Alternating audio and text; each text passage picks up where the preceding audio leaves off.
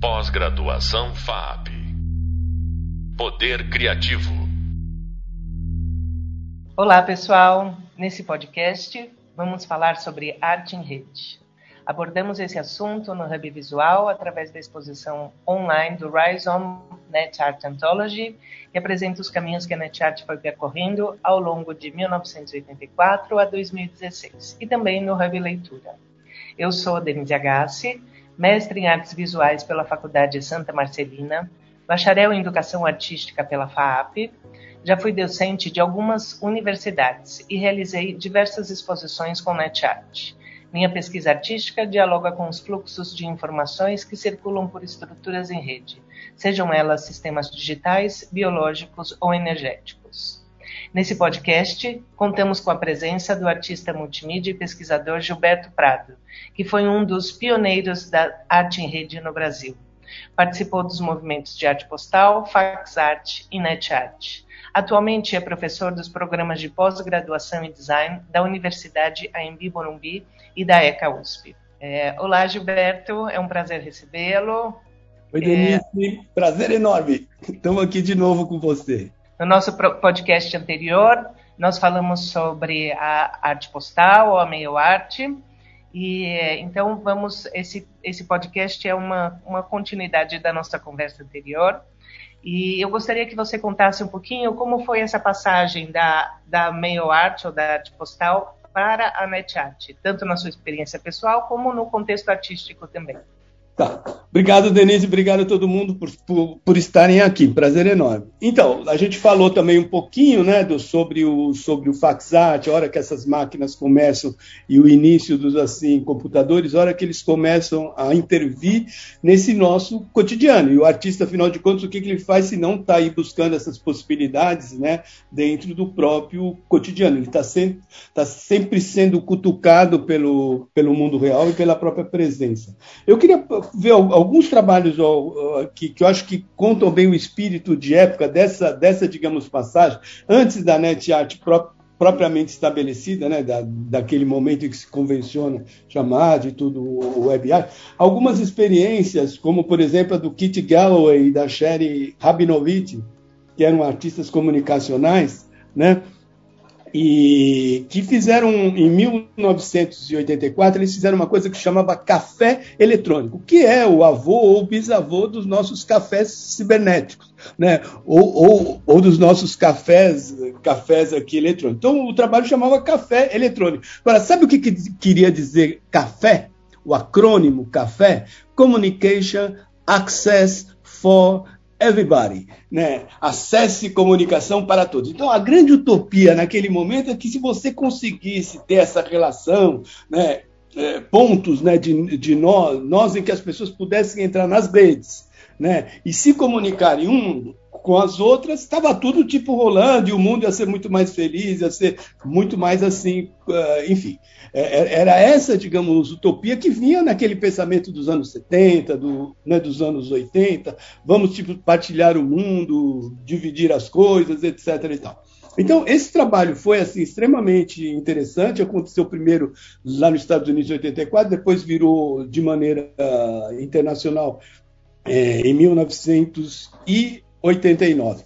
Em 1992, quando eu estava lá na França fazendo a minha tese, parte dela eu fiz dentro de uma mostra que foi a que eu fiz a parte experimental, numa super exposição muito longa, demorou mais de 10 meses, uh, lá no La Villette, em Paris, que se chamava Máquinas de Comunicação. Então, estava lá o Jeffrey Shaw, o, Nam, o Nanjum Paik, o, o, Fred, o Fred Forrest, enfim, o, o os, assim, os, os, os, artistas outros que eu tinha uma, digamos, o Couchot, o Edmond Couchot, etc e tal.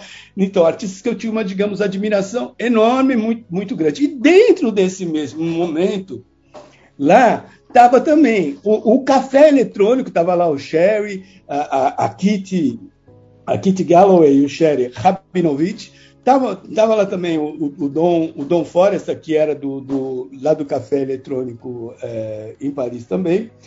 E estava também a TV Van Gogh, porque era o momento em que estava acontecendo a documenta de Cássio, de 1900, a nona documenta de Cássio, de 1992. E era o ano da comunicação, é, que foi o grande, o grande ápice lá, lá em Cássio. E a gente, lá, lá em, em Paris, lá no, lá no La a gente ficava dentro de um, como se fosse um grande assim aquário. Então, o nosso grupo de no caso eu trabalhava com o grupo, grupo Ar, a Rezo Arte Rede, que era liderado pela Karen, pela Karen O'Rourke, a quem eu, eu, eu, trabalhei junto muito tempo, desenvolvi projetos pessoais hoje junto com o grupo também. E a gente ficava lá trabalhando e não sei o quê. E nisso o pessoal lá do, lá do Café Eletrônico apareceu e falou: ó, quem quiser propor algumas manifestações, isso dentro daquele espírito que eu estava contando, da atividade, né? quem quer te participar, manda te projeto. Então, assim, quem quem tiver ideia, quem quiser participar, manda aí um projeto né, que é para a gente fazer lá. E eu propus um que se chamava MUNI, a, a face oculta da Lua, que era para a gente trabalhar, veja só, com, um, com, uma troca eletrônica, com a troca de imagens, né, porque esse era o assunto lá da minha tese. Troca de, de, de, de, de, de imagens de, de maneira uh, via as redes telemáticas. E a gente usava os computadores naquela época, era o máximo, era o auge, com 64K. Eu estou falando, estou falando 64 mega taxa de comunicação, falando 64. Então, a gente conseguia, era muito legal. O, o, trabalho que eu tinha proposto era que a gente, com, com os nossos nós da, das redes espalhadas, etc., a gente fizesse esse trabalho conjunto. Então, você conseguia mover de maneira simultânea o mouse. Que quando eu estava num ponto, eu estava, por exemplo, na França ou lá na, em Cássio, eu fui, eu fui para Cássio, passei uma, uma, uma semana lá para fazer esse meu projeto, assim como vários outros artistas. Houve uma quantidade bastante grande de projetos que foram, que foram enviados, mas era muito legal. Então, eles montaram um café eletrônico na, em uma das praças principais dentro da própria documento. Então, você tinha poetas que faziam jantas conjuntas, era aqueles. É, poesias simultâneas elaboradas, etc. Então, toda essa questão dessa possibilidade de trabalho à distância, em conjunto, era o que estava sendo, digamos, orquestrado. Né? Então, essa era, o grande, era, era a grande ideia né, dessa, digamos, união, dessa, dessa relação entre, digamos, artistas e de trabalhos partilhados que vinha dos, dos anos 70. E aí, no começo dos anos 90, efetivamente, é, é isso estava ficando viável. A, a, a web ela fica mais assim acessível né, aqui no Assim Brasil, lá, lá fora na, na Europa é em, é, em, é em 93, né, com os, os webs, Mosaic, quando ela fica mais acessível ao, ao, ao, ao grande público. Aqui no Brasil em, em 94, né? Então isso daí história. Então aí, mas aí a gente já entra no que seria essa essa digamos web art aí, né? Muito bem, que bom, que bom saber dessas, desses encontros também que aconteceram. E eu queria que você contasse um pouquinho para a gente dos seus primeiros trabalhos de net art, né?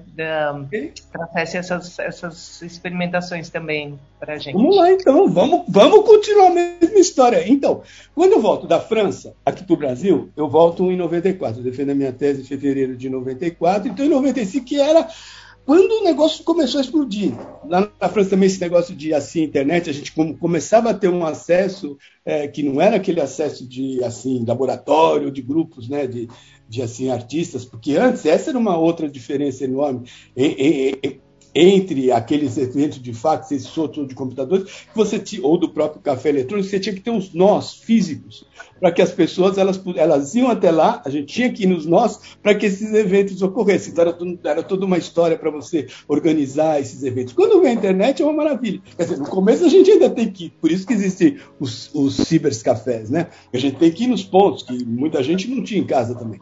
Bom, mas enfim, eu volto aqui no Brasil. Em 95 eu vou fazer o projeto, talvez o meu, é, o meu, é, é o meu primeiro trabalho de, de assim, web art, que chama WA, WR e WT. Só que esse que eu vou fazer, que eu volto lá para lá para lá para Unicamp, no caso, lá para o Instituto de Artes, só que esse W, olha só, o que é muito legal desse WA, WR, WT, que muitas vezes passa desapercebido, é que ao invés de eu usar no endereço www. qualquer coisa, por exemplo, ponto .ar, não, eu consegui, naquele momento, colocar, em vez de usar da, da ponto, eu usava WA, WR, WT, ponto, aí eu colocava iar.unicamp.br. Então, quer dizer, olha só, ainda é o momento que a gente está. Então, isso é de uma tipo, poesia enorme, essa possibilidade de você mudar, né, de você mexer literalmente. Então, é uma, é uma, é uma tipo poesia feita aí, né? Onde você você rompe o que é o esse o que é, esse próprio protocolo que estava começando a ser, digamos, estipulado, mas foi uma briga para tipo conseguir. Não, não pode. Mas por que, que não pode? Eu quero fazer o que o protocolo. Não, eu quero fazer assim porque isso é arte, não sei o quê. Bom, enfim, tanto foi, tanto fez que que ficou e a gente durante alguns anos e aliás era uma confusão sempre porque os, os, os, os esses artistas é, chegavam, as pessoas que iam consultar o espaço, elas faziam www.wawrwt e seguiam com esse, digamos, endereço pela frente. E eu dizia, não, não é isso, é o www no começo, etc.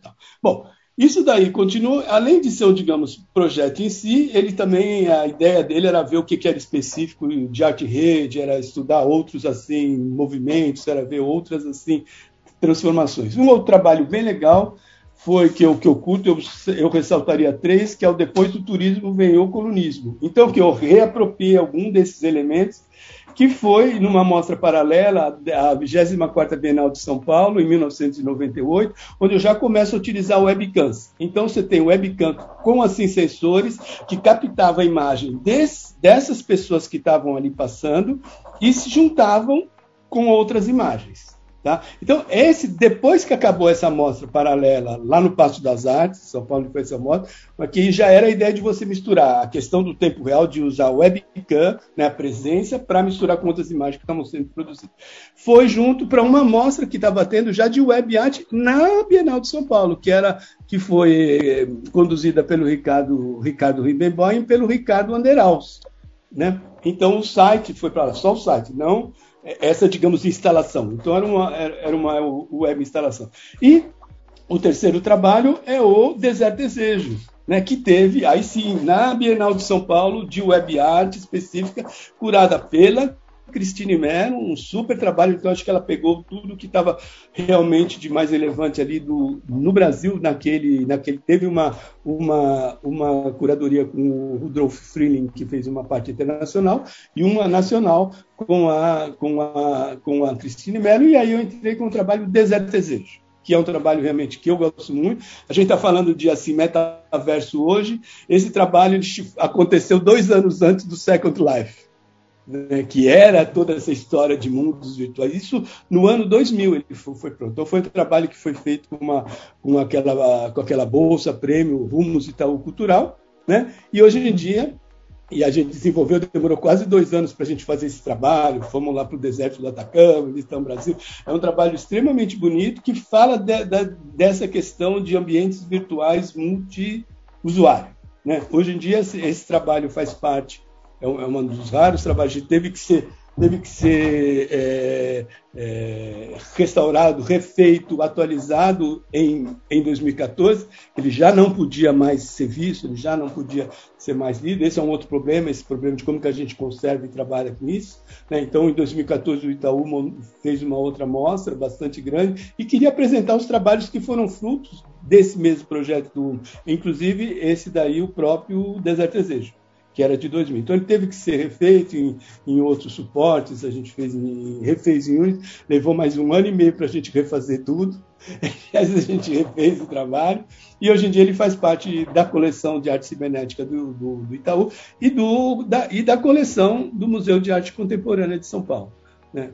Então, isso daí eu, eu acho que é um, é um, é um dado assim, importante de alguns poucos trabalhos que assim ficaram. Então, eu acho que se são dos, assim, dos meus três trabalhos que eu acho assim, mais aí bacana para gente, a gente. Claro que tem outros também, mas se fosse para tipo escolher três, são os, os três que eu escolheria aí. Sim, que bom. Nós falamos sobre eles também no Hub Leitura, então os alunos vão poder buscar mais informações, saber um pouquinho mais sobre esses trabalhos lá também. E então, é assim, é, você falou um pouco também sobre essa questão de como a internet ela foi mudando, né? A, a questão da banda de transmissão. É, isso também fez com que é, esses esses trabalhos de internet, digamos de um, de um começo da internet, também fossem mudando para os trabalhos é, ao longo do tempo. Então a gente pode ver isso no próprio, nos seus próprios trabalhos, como né, no, que você citou no turismo, depois do turismo vem o colonismo e do deserto desejo. Então, comenta um pouquinho sobre isso, assim, como foi trabalhar, o que, que você, né, porque você não, não era possível fazer, desenvolver o deserto desejo antes, você mesmo falou, né, antes mesmo do Second Life acontecer, então são trabalhos que acontecem só naquela época, né, numa determinada época, porque por conta da tecnologia que ela que, que é o, do que a te tecnologia nos oferece. Então, eu queria que comentasse um pouquinho como foi isso para você. Então, essa relação entre tecnologia é uma coisa que o Júlio Plaza fazia que eu realmente é uma, uma das coisas que eu mais gostava no, no, no Júlio, que, que, os, que alguns trabalhos ficam, e eles ficam porque eles são poéticos.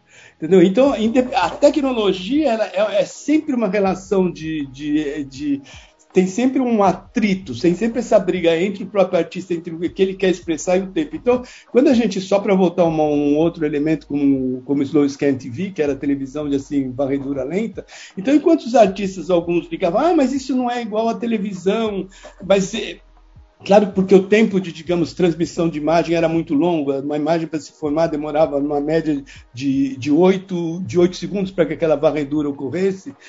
Mas aí o que, que é? Então o pessoal ficava reclamando, ah, isso não é TV. Claro que não é. Isso é uma outra coisa. A diferença é que o artista ele tem o domínio, ele pode fazer o que ele quer, ele está saindo daquele negócio do curador, é ele que manda, é ele que toca a bola, é ele que faz o jogo, né? ele que faz a arte, o trabalho, é ele que vai delirar com, com o que pode fazer. Então, a, o uso poético, né, de você usar aquelas imagens varrendo no tempo, então você usar aquela, aquela lentidão, aquele, aquele momento, aquele outro espaço espaço que gera aqueles silêncios, aqueles, aqueles buracos, é isso que vai tornar o trabalho que ficou e que ficam.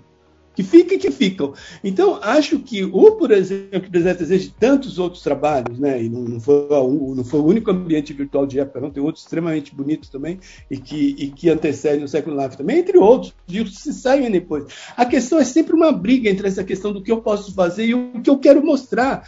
Então, o que vai trazer essa luta é exatamente a, a, a, poética do próprio trabalho, né? que vai trazer silêncios, ele vai trazer tempos diferentes, ele está trazendo aquele tipo de momento. Né? Então, eu acho que isso está no próprio trabalho e nos meios em que a gente usa também, mas isso faz parte né? Porque não é uma busca pela tecnologia. Claro que eu queria que isso fosse mais rápido, tá? mas isso vem vindo junto com o tempo. Então você vai, né? O, o, o, o trabalho ele vai conquistando o tempo. Ele é, ele é um retrato da nossa contemporaneidade, daquele momento vivido, né? E de como que a gente estabelece esse, esse diálogo com o nosso tempo e com as coisas que nos cercam. Sim, que bonito isso. Muito bom trazer essa é, essa visão é uma, é uma percepção consciente para o tempo que a gente vive mesmo, né? E bonito isso que você falou, né? Muitas vezes é, esse, esse confronto entre aquilo que a gente quer fazer e aquilo que nós, né, o que a tecnologia está trazendo e permite. Então a gente também está em diálogo com tudo isso, né? Então, e aí e aí e assim se vai se configurando também o trabalho, né? Na poética do trabalho. Aí nós, é, nós temos também, a gente falou sobre essa questão transitória e efêmera dos trabalhos, né? Então, justamente, é, a gente lidar com as tecnologias próprias de cada tempo faz com que também a gente consiga preservar algumas coisas e outras não. Então, pensando nisso, eu fiz um trabalho é, no Festival AVX Lab em 2001, eu apresentei uma web performance meditativa e eu convidava o público para viajar pelas redes do corpo e da internet. E aí, no final da viagem, antes das pessoas saírem dessa nave, eu pedi para eles deixarem uma obra de net art que eles gostariam que essa obra fosse acessada no futuro. Né? Uma vez que essa história ela pode se perder é, com o tempo, né? Então, é, por conta das, dos desenvolvimentos tecnológicos, da obsolescência programada e também por muitas vezes eles não serem incorporados pelo próprio sistema da arte, né? Então, é, o viajante também dessa dessa web performance ele colocaria essa obra ali na cápsula do tempo, mas ele também deveria nos orientar sobre qual seria o modo de, de melhor armazená-la, conservá-la e restaurá-la. Então, eu coloco as suas obras na, nessa cápsula do tempo, porque eu gostaria que elas fossem acessadas no futuro, mas gostaria que você falasse um pouquinho sobre quais são os modos que a gente deve é, usar para preservá-los, né, para preservá-las, e o que, que você tem dessas obras atualmente? Se é uma documentação, se é a programação, se é o computador, você guardou o computador para que essas obras funcionassem, então falasse um pouquinho sobre isso também. Ai, que bom. Primeiro trabalho lindo, adoro esse seu trabalho, viu, Denise? É um trabalho é. extremamente bonito, poético, e que, e que é isso, que no, no final das contas a gente vai tipo filtrando o nosso, né, as, a, essas nossas emoções, essas nossas relações com essas obras que de alguma maneira elas nos, elas nos apaixonam, elas fazem a gente é, de alguma maneira desejar mais e vivenciar esse nosso cotidiano também. Né? Então eu acho que aí tem aquela questão de, digamos, acervo, que é, que, que é uma questão extremamente é, complexa. Então, agora, por exemplo, nesse mesmo momento, né, eu estou assim atualizando algumas outras obras, né? Alguns falam isso não é isso não é restauro, eu acho que não é mesmo. Eu não sei a palavra certa disso, mas a gente, enquanto digamos artista, a gente vai buscando. Então eu tô eu tô com um trabalho que que não, que não é de web, mas serve como exemplo. É um é um eu, tô, eu tô agora no, no, no momento uh, fazendo a atualização de mais três peças que vão para o acervo do MAC também através de uma nova bolsa Rumos aí. Eu fui feliz, ganhei de novo. Então estou aí reconduzindo alguns, alguns, inclusive um deles é o Telescan Fax, que é aquele processo de fax. Mas o problema do artista é que você não consegue ficar parado. Você não, não dá para tipo restaurar. Então porque então você faz outras extensões, etc. E que nem o cozinheiro das almas, né? Então, dentro do grupo, tem gente que é muito mais purista no, no, no, no digamos, sentido de sim, vamos, vamos ter uma mesma máquina. Então, até, até fiz isso para a gente. É, e eu tenho essa mesma relação também, para a gente guardar o que era naquele momento. Então, eu arrumei um computador de época, então a gente tem essa, digamos, versão 1, onde a gente vai instalar a coisa como foi, como que ela ocorreu, etc. E depois, em um outro momento, Paralelo a isso, juntamente com isso, a gente estabeleceu um, uma outra, um outro trabalho, digamos, instalativo, onde a gente refez o game, que é, que é exatamente o que você faz. Você pega aquela, né, a cápsula do tempo, então você faz, né, o que foi? Então você tem aquela memória, sua a sua vivência poética do trabalho, que também permanece. E além disso, você pede que o cara ele coloque o dele também, né? Então, a gente, além de fazer isso, então a gente fez uma, uma atualização para que a gente pudesse ter, digamos, projeções maiores, é, definições de imagem maiores, etc.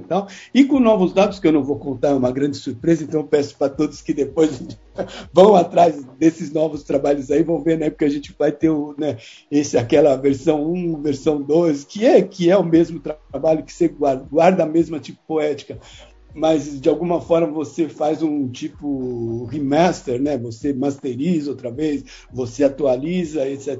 E aí a gente já transformou em uma, digamos, estamos transformando, não está feita ainda, em uma, em uma instalação interativa onde, onde a gente vai uh, trazer outros elementos, etc. Então eu acho que esse é, esse é um grande dilema, né?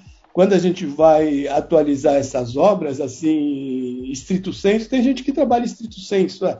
Outra é você guardar, né, o espírito é guardar, como a gente fez com o próprio Deserto Desejo, que foi isso, né, como ele era extremamente pequeno, um trabalho do ano que foi feito em 99 e 2000, você podia colocar até 50 participantes simultâneos. Então, você imagina o tamanho da tela do computador, etc.